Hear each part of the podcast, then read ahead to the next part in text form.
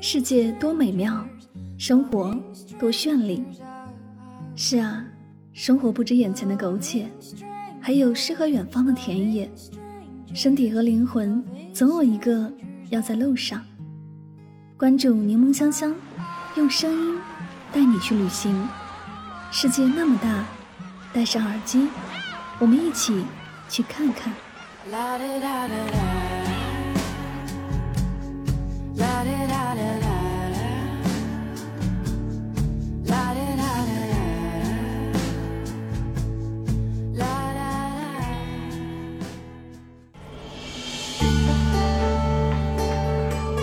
世界那么大，我想去看看。欢迎收听《带上耳朵去旅行》，我是主播柠檬香香。今天的节目，让我们一起走进酒泉的声音世界吧。这座祁连山脚下的西北城市，虽然历史不及西安，名气不如敦煌，但它有着自己独有的故事。如今的酒泉不仅是文人墨客诗中的边塞古城，也是有着超现代艺术的朋克之都。人人皆知敦煌，却少有人知道敦煌属于酒泉。酒泉除了敦煌，还有玉门、瓜州、金塔等多个风景绝美的地方。而说起酒泉，总绕不开甘肃这个被国人低估的旅游大省。这个在国内平平却被外国人青睐的省份，早前就被孤独星球评为亚洲最佳旅行地 Top One。而甘肃的肃字取自肃州，也就是今天的酒泉。可见酒泉对于甘肃的意义。酒泉是中国唯一以酒字打头的城市，很神奇。当你越靠近这座城市，就越会感到迷惘而深邃。但追溯到中国古代，这里更是文人墨客的创作天堂，以至于不少古往诗人都甘心成为那个时代的西漂。不曾想到西北去，在那个时代啊，也是一种风向潮流。诗仙李白曾这样描述酒泉。天若不爱酒，酒星不在天；地若不爱酒，地应无酒泉。可见酒泉在那时就已经人尽皆知。在我眼里，酒泉一直都是一个五彩斑斓的城市。这里囊括了甘肃百分之七十的美景：碧绿的哈尔腾草原，碧蓝的苏干湖泊，紫红色的银达湿地。然而，昏黄的色调才是酒泉的主旋律。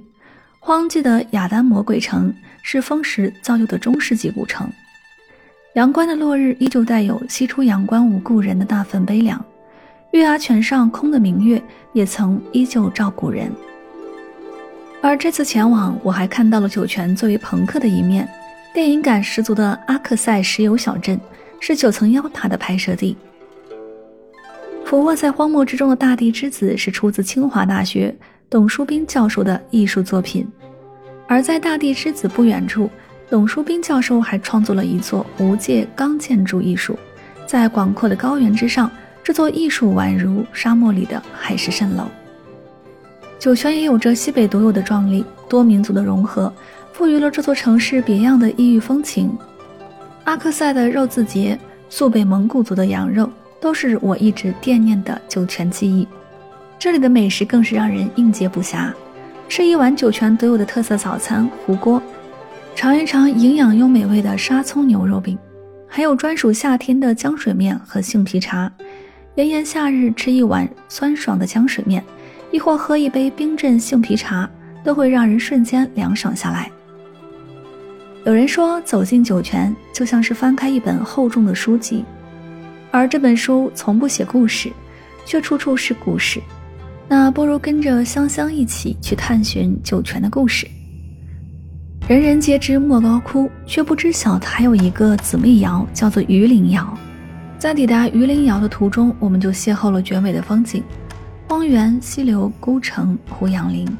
一路辽阔的荒漠中，空无人烟，近处是孤寂的戈壁，远处可见祁连山脉上的皑皑白雪。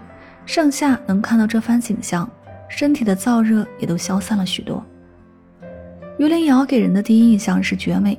它虽没有莫高窟名气大，但因处于瓜州榆林河谷之中，在这里川流不息的河谷和经过历史沉淀留下来的石窟艺术相呼应，从而形成了河西走廊上最美的一幅天然壁画。来到榆林窑，一定要来二十五窑看一看。这个动摇的观五量寿佛经变是整个敦煌石窟壁画中的巅峰之作。喜欢敦煌壁画的朋友千万不要错过这里。提起玉门关，突然就想起了第一次在课本上读到的“春风不度玉门关”的记忆。当书中的历史古迹还原到现实中的一堆残骸，心中也不由感慨起：岁月无情，谁又能抵御历史的变迁？现实中的玉门关就如诗人笔下的那般凄凉，尤其是目睹了风沙中残存的玉门关，更是让人感到悲切和荒芜。但是看过这样的风景之后，心中又生出了豁达的思绪，总觉得世事无常，能过好当下的生活，我们就已经赚了。玉门关就像是被遗忘在世界角落的一片土地，苍茫而又不失风韵的大漠风光，在这里呈现的淋漓尽致。或许只有亲自走进它，才能领略王昌龄笔下的“孤城遥望玉门关”。出了玉门关，一路向西，在一望无际的荒漠之中，突然出现一群诡异的乱石群，身处其中，好似误入了一座沙漠古城。这里就是地处九泉的雅丹魔鬼城。作为中国最大的雅丹魔鬼城，在这里我们能遇见雅丹的七十二变、方山、金字塔状。鲸鱼背状，而之所以叫它为魔鬼城，也是因为这里会出现一种类似鞭炮的噼啪声，好似魔鬼的哀嚎。然而夜幕降临，魔鬼城里被封实的山体，犹如重重幻影，尤其站在星空苍穹之下，好似进入了外太空的另一个世界。鸣沙山和月牙泉本是两处不同的景观，但却是相辅相成的。柔情的月牙泉为原本粗犷的鸣沙山点上一抹柔美，在鸣沙山看完大漠孤烟直、长河落日圆的盛景后，又能在月牙泉边一睹它的温柔。尤其等到夕阳西下，整个沙漠好似进入了一个金色王国。此时若有骆驼从沙漠中穿过，这里就真成了一幅古道驼铃的塞上奇景。而夜幕降临，这里又是挂满繁星的璀璨星河。再加上月牙泉上空的一轮明月，好似直接穿越到古时，和古人一起对月独酌，把酒言欢。苏干湖的湖水不像青海湖那般清透，但却比青海湖更加柔情。作为甘肃省内最大的内陆湖泊，整个河流穿沙漠而过，在祁连雪山脚下形成了一条碧蓝色的丝带。湖边盆地是哈萨克民族的夏季牧场。每到夏季，牧民都会赶着牛羊来这里放牧，而湖中央的帐篷屋也保留了牧民的生活痕迹，成为一处别致的风景。如果不在夏天去一次哈尔腾草原，你永远都不会知道这里有多美。哈尔腾草原不像穷库什台大草原那般壮丽，这里有着孩子草原独有的野生感。尤其到了盛夏，这里的草原一片碧绿，牛羊散落在其中。潺潺河流缓缓流淌，好似一幅绝美的草原胜景。而到了秋冬季节，这里又是会展露出西北独有的旷野。低沉的云海压住雪山，近处的河流和远处的雪山之间夹带着泛黄的草地，一幅没有掺杂多余色彩的天然画卷，展现出了草原的另一种样子。在西北的荒漠之中，竟也有银达湿地这样的美景。尤其是碰上晚霞时分，橘粉色的天空便会倒映在斑驳的湖水之中。此时微风拂过，芦苇在风中摇曳，群鸟飞向天空，天鹅湖降落水中央。这处戈壁上罕见的清秀水乡，是只有本地人才知晓的秘密花园。来了酒泉，不妨去这里感受塞上水乡的诗意生活。其实，阿克塞石油小镇并不是因为这里的盛产石油而得名。而是因为电影《九层妖塔》曾在这里拍摄，最终呢将这里取名为石油小镇。之后，镇博罗转景镇也因为电影中石油小镇而被人们叫成了现在的石油小镇。整个小镇依旧保留着电影拍摄留下的道具、废弃的厂房、车辆、废墟，还有几分电影里的恐怖场景。这里也因为逼真的电影场景，吸引了很多游客前来打卡拍摄。在酒泉这片广袤的土地上，有雪山、草原、河流、石窟艺术都不稀奇。然而，这里还有一个熟睡的沙漠巨婴，那便是大地之子红砖艺术。从高空俯瞰，荒芜的戈壁滩上安静地躺着一个熟睡的孩子。红砂岩雕刻艺术将婴儿的衣服褶皱塑造得惟妙惟肖。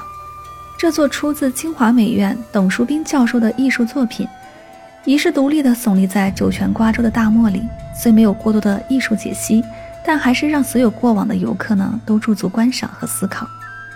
我想，一件艺术作品能引发人们去思考，其本身就已经足够艺术了。同样出自董书斌教授之手的无界钢结构建筑艺术，据说灵感来源于榆林窑的极乐世界壁画。在酒泉这片古老的土地上，赫然耸立出现一座现代钢材建筑群体，视觉上很有冲击性，但却毫无违和感。在蓝天白云和艳阳天里，荒漠戈壁上的无界宛如大漠中的海市蜃楼，给人虚幻而又不真实的感觉。当走进建筑，触摸到它坚硬的钢材里基，又能感受到它真实的存在感。或许，这就是艺术带给人们的复杂感受。只有在真真假假的世界里，才能寻找到生活的真谛。而最后呢，我们要讲一下酒泉的美食了。在我眼里，一座城市的性格啊，在美食里表现的最纯粹。酒泉美食，正如这座城市给人印象古老大气，又保留当地独有的气质。想要品尝到酒泉最地道的美味，我推荐你可以去酒泉最热闹的两大夜市，一个是汉唐美食街，一个是敦煌沙洲十邑。每到周末，这两大夜市总是热闹非凡。而小城的热闹不像大城市那般嘈杂，这里更多的是人间烟火里的热闹。走进汉唐街道，满街巷都是充斥着美食的香气，焦黄的烤肉串。软糯的宽粉，还有各式的凉皮和当地的干果。这条美食街虽不长，但每一个摊位应接不暇的美食，总让人挪不动脚步。来到酒泉，一定要到敦煌感受一番千年古城的不散场夜市——沙洲夜市。